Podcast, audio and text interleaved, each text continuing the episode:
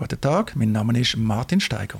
Mein Name ist Andreas Vogunten und wir plaudern hier zum Thema Datenschutz. Martin es ist wieder einmal Telegram äh, in der Schlagzeile gewesen. Also man hat einfach darüber geredet, dass Telegram mit den deutschen Behörden kooperieren bzw. Daten austauschen. Und ähm, mir ist, ich höre von vielen Leuten immer wieder, dass, dass man den Eindruck hat, Telegram sei so super unterwegs in Sachen Datenschutz. Also es gibt ja jenste, die Telegram nutzen, weil sie sagen, das ist besser, Daten sind super sicher und so, äh, besser als bei Signal oder bei wem auch immer. Und ich selber nutze es eigentlich fast nicht. Ich bin, bin sowieso nicht richtig, richtig rausgekommen, warum das das eigentlich so gut soll sein. Aber es nimmt mich wunder, wie du das siehst. Ist das wirklich datenschutztechnisch so gut, wie alle immer reden? Nein, das ist vermutlich nicht. Übrigens noch zu dieser Kooperation mit den deutschen Behörden. Da habe ich einen Blogbeitrag dazu veröffentlicht. Wie immer findet man die Links in den Show Notes. Also Telegram und der Datenschutz, ja, aus eigentlich unverständlichen Gründen gilt Telegram als besonders sicher, äh, vielleicht als besonders datenschutzfreundlich. Dabei ist es so, dass bei Telegram Kommunikation standardmäßig nicht end-zu-end verschlüsselt ist. Und auch wenn man die End-zu-End-Verschlüsselung dann von Hand aktiviert, sie gilt nicht als sicher, weil es eigentlich eine Bastellösung ist von Telegram. Dann auch beim Datenschutz, dort habe ich schon mal das Grundproblem, wer ist Telegram eigentlich? Wenn ich jetzt einen Anspruch geltend mache, gemäß Datenschutzrecht, ja, wohin tue ich mich wenden? Telegram tut keine Kontaktadresse veröffentlichen, weder in der Datenschutzerklärung noch in einem allfälligen Impressum. Das heißt, wo tue ich mich einwenden? Man kann den Medien entnehmen, die sagen in Dubai, aber ich glaube, das ist einfach ein Briefkasten oder so ein Proforma-Büro in Dubai. Und auch noch interessant, Telegram hat eine EU-Datenschutzvertretung, die braucht sie gemäß Artikel 27 von der Datenschutzgrundverordnung. Das Angebot, das wir ja sehr gut kennen, weil wir das bei Datenschutzpartnern für Schweizer Unternehmen anbieten. Und das ist sehr kurios, dass die EU-Datenschutzvertretung in London sitzt von Telegram. Da haben sie offenbar den Brexit verpasst, weil die EU-Datenschutzvertretung muss natürlich in einem Mitgliedstaat vom europäischen Wirtschaftsraum die sein. Also schon auf den ersten Blick sieht man da, die haben zwar eine Datenschutzerklärung, behauptet letztlich auch, sie das europäische Datenschutzrecht einhalten, aber das machen sie offensichtlich nicht.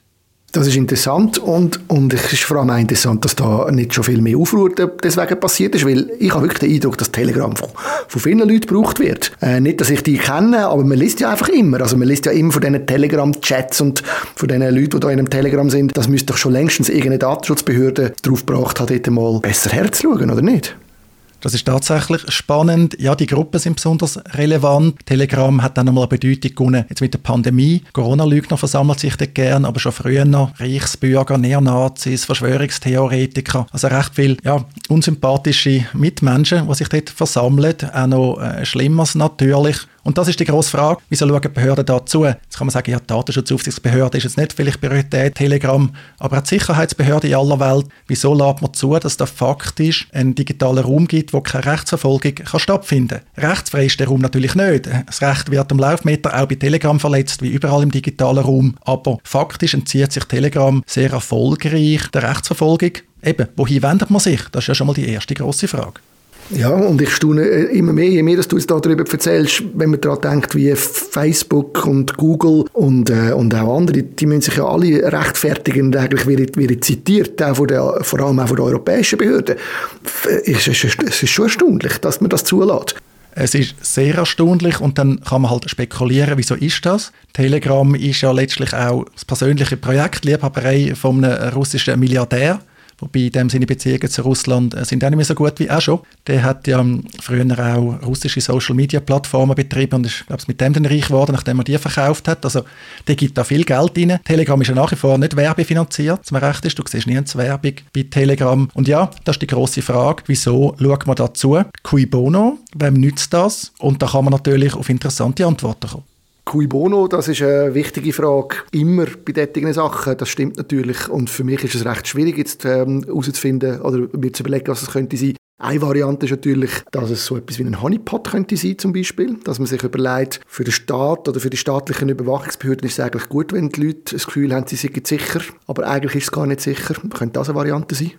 Das ist sicher eine Variante, das wäre die Verschwörungserzählung, die aber gar nicht so Hanebüchen ist. Man sich das überlegt, man könnte sagen, ja, die Bösen auf der Welt haben das Gefühl, Telegram ist sicher, lassen wir die doch in dem Glauben. Das Problem ist natürlich, dass durch das ganz viel Rechtsverfolgung nicht stattfinden wird.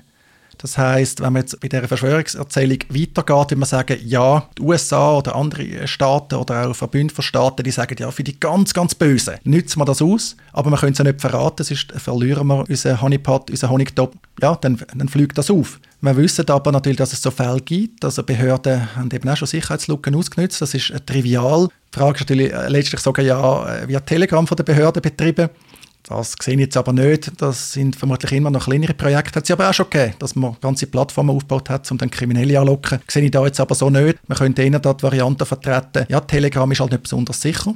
Und das nutzen Behörden aus, auch der gute Ruf. Mich erinnert es an etwas anderes, Skype. Skype hat das sehr lang als sicher gehalten, hat man gesagt, ja, das ist Peer-to-Peer -Peer und Ende zu Ende verschlüsselt. Und mit der Zeit, vor allem auch nach der Übernahme der Microsoft, ist immer mehr rausgekommen, ja, die sitzen in Luxemburg, ja, die kooperieren mit der Sicherheitsbehörde. Ist also gut möglich, dass man bei Telegram früher oder später wird erfahren, dass sie nicht nur technisch unsicher sind, sondern sonst Erwartungen von vielen Nutzern nicht erfüllen können es ist halt sehr schwierig, das überhaupt können einzuschätzen. Eben vor allem, wenn man nicht weiß, wer steckt hinter dieser Firma, wo sind die eigentlich genau. Sie haben ja auch Angaben gemacht zum Thema Vorratsdatenspeicherung.